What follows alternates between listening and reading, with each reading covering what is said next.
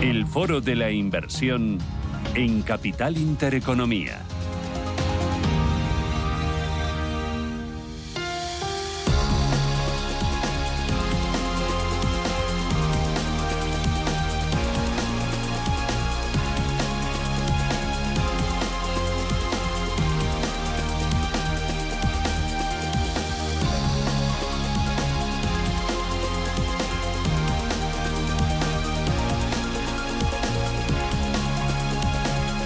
Y 22 en el foro de la inversión de este martes vamos a poner el foco en la renta fija. Lo hacemos con Felipe Lería, que es responsable de VP.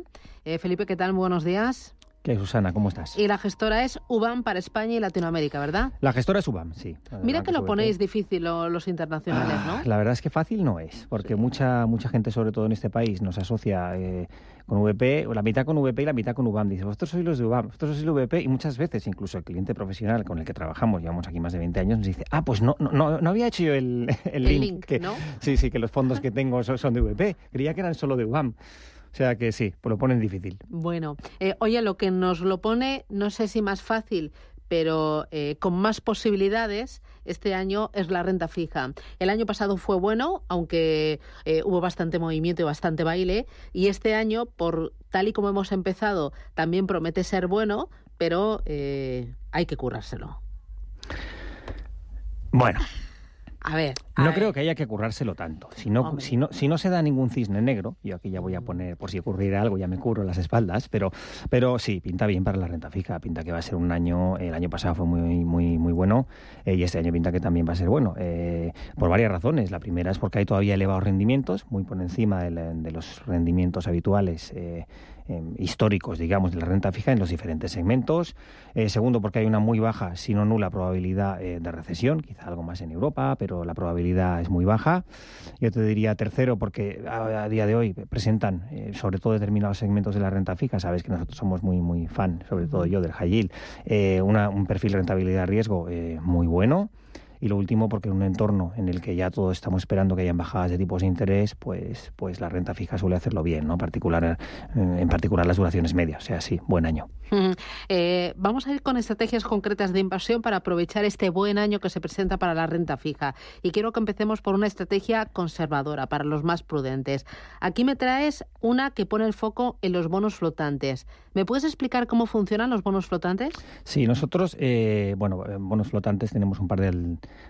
de estrategias, que las tenemos desde el año 2007, o sea, no son nuevas porque ahora creamos que es interesante, o el año pasado, o hace dos, ¿no? Desde el 2007, y son alternativas para nosotros Cash Plus, ¿no? Al depósito tradicional, vayamos a decir.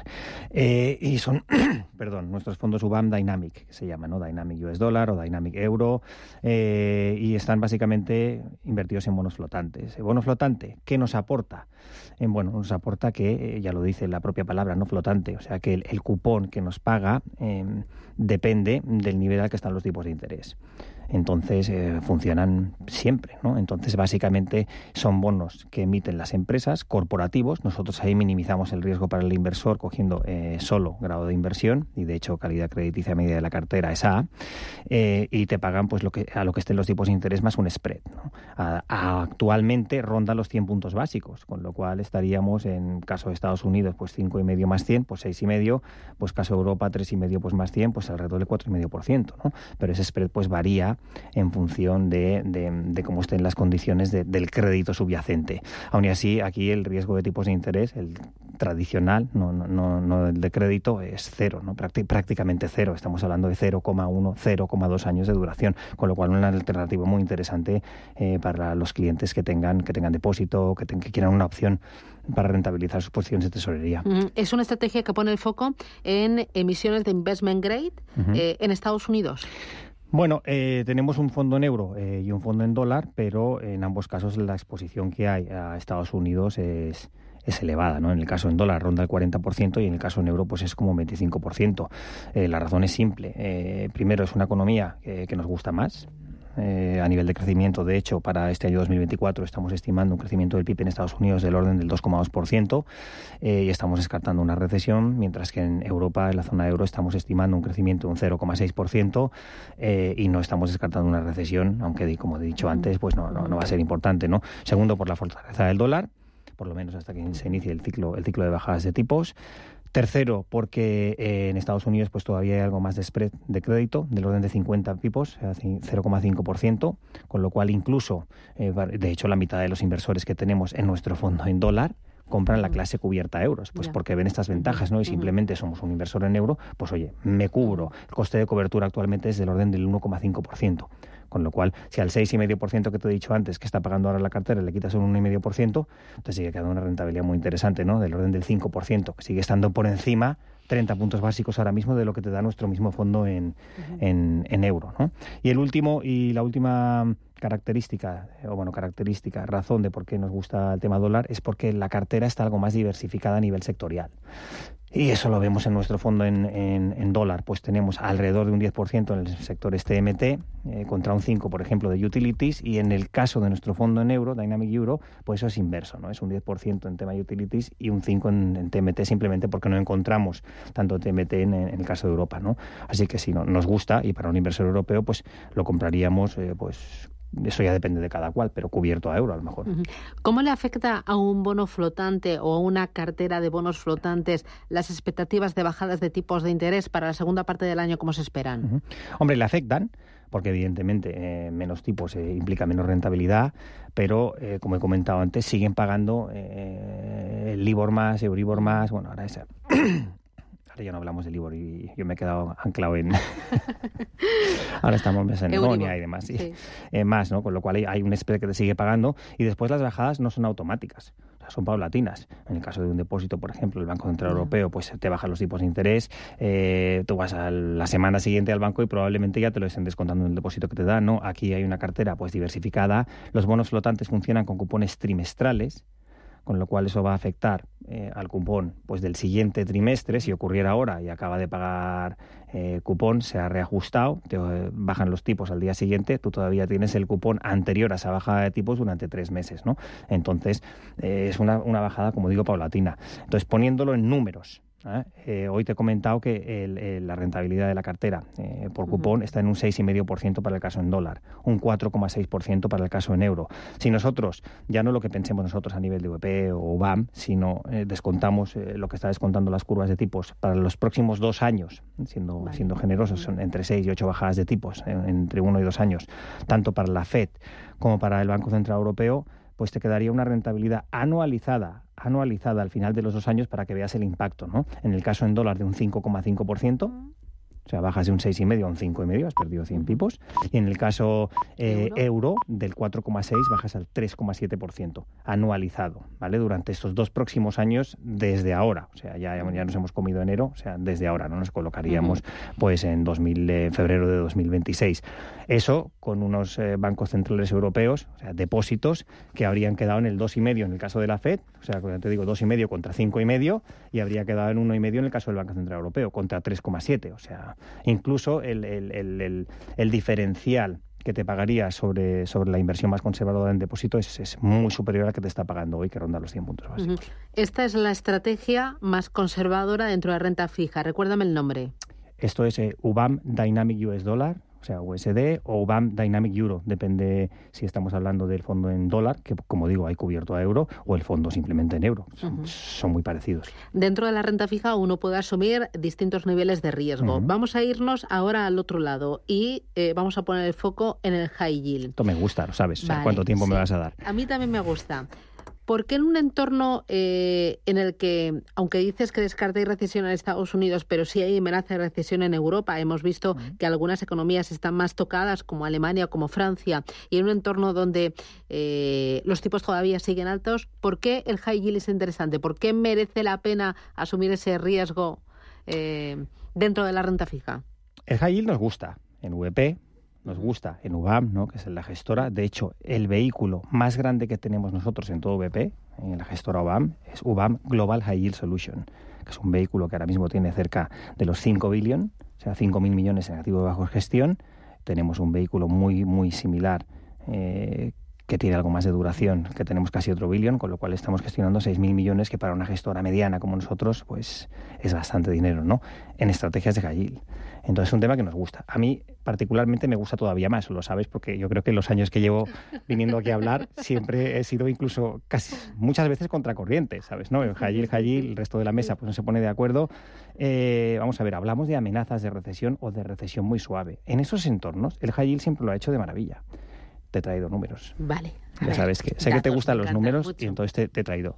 Bueno, es que eh, creo que los números al final aportan credibilidad, ¿no? Bueno, son objetivos, por lo menos son objetivos. Están ahí. Entonces están ahí, entonces pues creo cada cual que, lo defienda como quiera, pero muchas veces no se aportan datos, yo te los traigo. A ver, ¿eh? que tomo nota. Mira, eh, he estado mirando los últimos tres años, 2021, 2022 y 2023, sobre todo 21 y 22, bueno, que han sido años horribles para la renta fija, en los que el inversor conservador, pues bueno, ha perdido dinero, ¿no? Y mucho dinero en términos relativos cuando hablamos de que la renta fija, siempre he dicho que es todo menos fija, pero se le considera una opción más conservadora. En 2021 es cierto que la renta fija perdió dinero, todos los segmentos, menos uno, que fue High Yield. High Yield 2021 no perdió dinero. Ojo, yo no hablo de nuestro producto ahora, de nuestros fondos. ¿eh? Estoy hablando, me voy a ir a, índices de, mercado de los más utilizados. ¿no? En este caso, BOFA Merrill Lynch, o sea, Bank of America Merrill Lynch y JP Morgan. La renta fija, el único segmento de renta fija que dio dinero en 2021 fue eh, el high yield, un 1,4% positivo.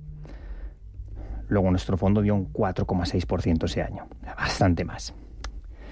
2022, año malísimo, aquí sí que no se salvó ni el high yield, pero curiosamente el high yield fue el segmento de renta fija que menos cayó. Porque al final tampoco hubo una recesión. El índice menos 13,2 el índice. Ten en cuenta que ese mismo, ese mismo año, 2022, el BOFA Merrill Lynch, o sea, el índice general de bonos a nivel global cayó un 17%, 16,9 es el número exacto, o sea, 13,2 el índice. Nuestro fondo solo cayó un 3,9%. 3,9%, estamos hablando de high yield. Eh, y 2023, que fue un año, la verdad es que muy bueno para, para la renta fija, el mejor segmento de la renta fija, ¿cuál fue? el high yield. Yo creo que ahí ya el high yield. Y de hecho, un 13,4%. ¿Y vuestro fondo? Un 16,3%. Me gusta que me preguntes eso porque te he hecho la, la, media anualizada de los, de los tres años para High 16,4. 16,3. Con 3. Ah, con 3. Eh, si hubieras estado invertido... ¿Y esto por qué no me lo has dicho antes? Yo llevo diciéndolo aquí años, lo que pasa es que... Pero con más insistencia, Susana, de cabeza, ahora métete. Después no llevarle demasiado la, la, contraria. Como normalmente son mesas redondas, y aquí tenemos bastantes competidores, pues además, ¿y si nos equivocamos? Algún, año saldrá mal esto. Y si no, lo ¿Eh? repito 20 veces ahí, lo escribo como los niños Para que te hagas una idea, tú hubieras tenido nuestro fondo de high... Tú hubieras tenido high el índice, los últimos tres años, y no hubieras, lo he calculado esta mañana además, 0%. De hecho, era menos 0,1%. 0%, o sea que no hubieras perdido nada, ni ganado nada. Hubieras tenido nuestro fondo y te hubiera dado un 5,6% anualizado. Ese es un 17% en los tres años. Y hubieras tenido el índice de deuda global y hubieras perdido un 5,6. Curiosamente me ha dado el mismo número, pero a la inversa. Más 5,6 nuestro fondo de High al año, menos 5,6 haber hecho haber tenido renta fija eh, global. O sea, desde 2021, 2022 22 y 23. años cerrados todos, sí, sí. Vale. Vale. Ahí tienes la estadística. Eh, dos cositas que me interesan con el tema del high yield, porque mm. muchos dicen, no, no, high yield no, no compensa el binomio riesgo-rentabilidad, porque en un entorno de posible recesión económica pueden aumentar los impagos. Yo entiendo que en esta crisis los que están tocados son los gobiernos, que están endeudados hasta las cejas, pero las familias y las empresas están en una situación mucho más sólida, mucho más robusta. Y entiendo que si la recesión va a ser suave, si la recesión va a ser corta, si es una recesión buscada, el nivel de impago será chiquitito, ¿no? Totalmente de acuerdo. Y de hecho has comentado tú de, posible recesión. Ahí la palabra clave es posible. si es posible, que quiere decir que si la fuera, normalmente pues va a ser, va a ser eh, de poco calado.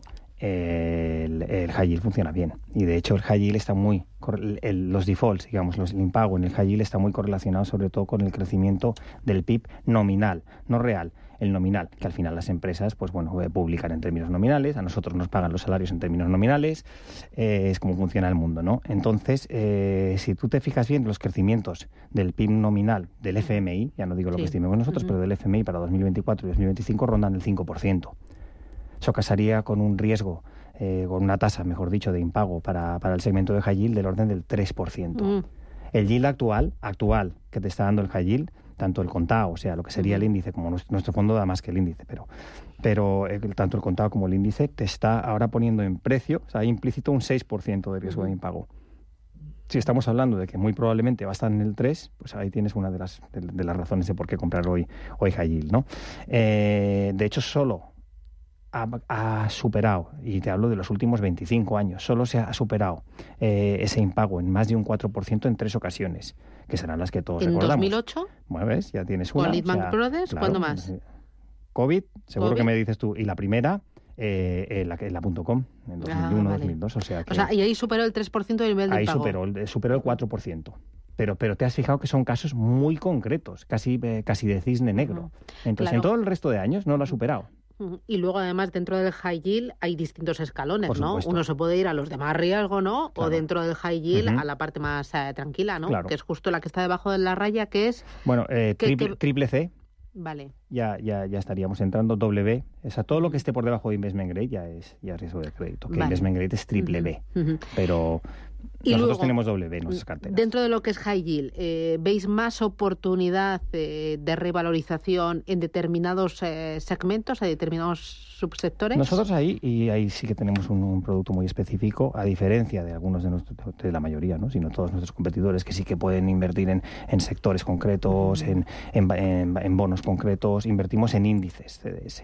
O sea, nosotros básicamente en las carteras tenemos dos posiciones, el índice americano de high y el índice europeo de high. ¿Qué nos garantiza eso? Nos garantiza más diversificación, nos garantiza mayor cupón y nos garantiza mayor y mejor liquidez y eso es la clave. La clave de por qué hemos tenido una rentabilidad pues que, ha batido de manera tan clara ¿eh? a los índices y a la mayoría, sino a todos nuestros competidores en los últimos, en los últimos años, es sobre todo la liquidez. Y los índices CDS te aportan un nivel de liquidez que no te aporta, y esa es la clave en, en High. Lo que tú comentas, viene un momento de estrés, el último momento de estrés gordo que hubo, marzo del 2020, pues todo el mundo se pone nervioso, quiere salir fuera, empiezan a hablar que hablan eh, impagos, ¿no? defaults.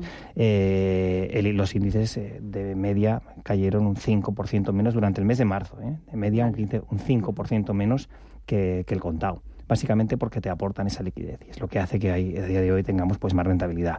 Eh, para que te das una idea, nosotros en los últimos 20 años, en los últimos 20 años, el contado, o sea, lo que tú comentas, pues elegir sector y demás, o sea, los bonos contantes, eh, solo han batido de manera clara a los índices CDS dos en 20 años, dos en 20 años. Los índices CDS, medios, pues por ejemplo, por, nuestro fondo, no tiene 20 años, pero hemos aplicado, ojo, lanzamos en 2010, que tampoco son nuevos, eh, han batido la rentabilidad del contado en un 50%. O sea, el retorno total del índice, hablo, ¿eh? 226%, retorno total eh, de nuestra estrategia 337%. O sea, eso en renta fija, madre es mía. Que, es, que, es, que es un 110% más. Sí, la rentabilidad anualizada supera el 8% y en contado no llega, bueno, poco más del 6%, no llega al 7%. Eso es por la liquidez que te aporta, que te oye, esa eh, estrategia. dame los nombres de las dos estrategias de inversión dentro de renta fija, la de bonos flotantes y la del high yield, la más conservadora y la más audaz. Sí, eh, os comentaba antes, es Dynamic, UBAM Dynamic, US dólar o euro para lo más conservador, que son eh, carteras de bono flotante, Cash Plus, y esto es UBAM Global High Yield Solution. Ya lo dice el propio nombre, Global High Yield y Solution porque es una solución distinta al contado, que es a través de índices CDS. Muy bien. Bueno, me has dado un montón de datos. He tomado aquí notas como una loca. Te tengo más ahora si quieres. Eh, no, no, no, no, no, la próxima déjalos para la siguiente. Pero nada, me lo voy a grabar ahí y así en los próximos tres años no me pillas. Felipe Lería, desde UBAM, desde VP. Muchísimas gracias, eh, por las ideas, la estrategia, los argumentos y los datos. Un placer. Un placer. Cuídate. Chao, chao.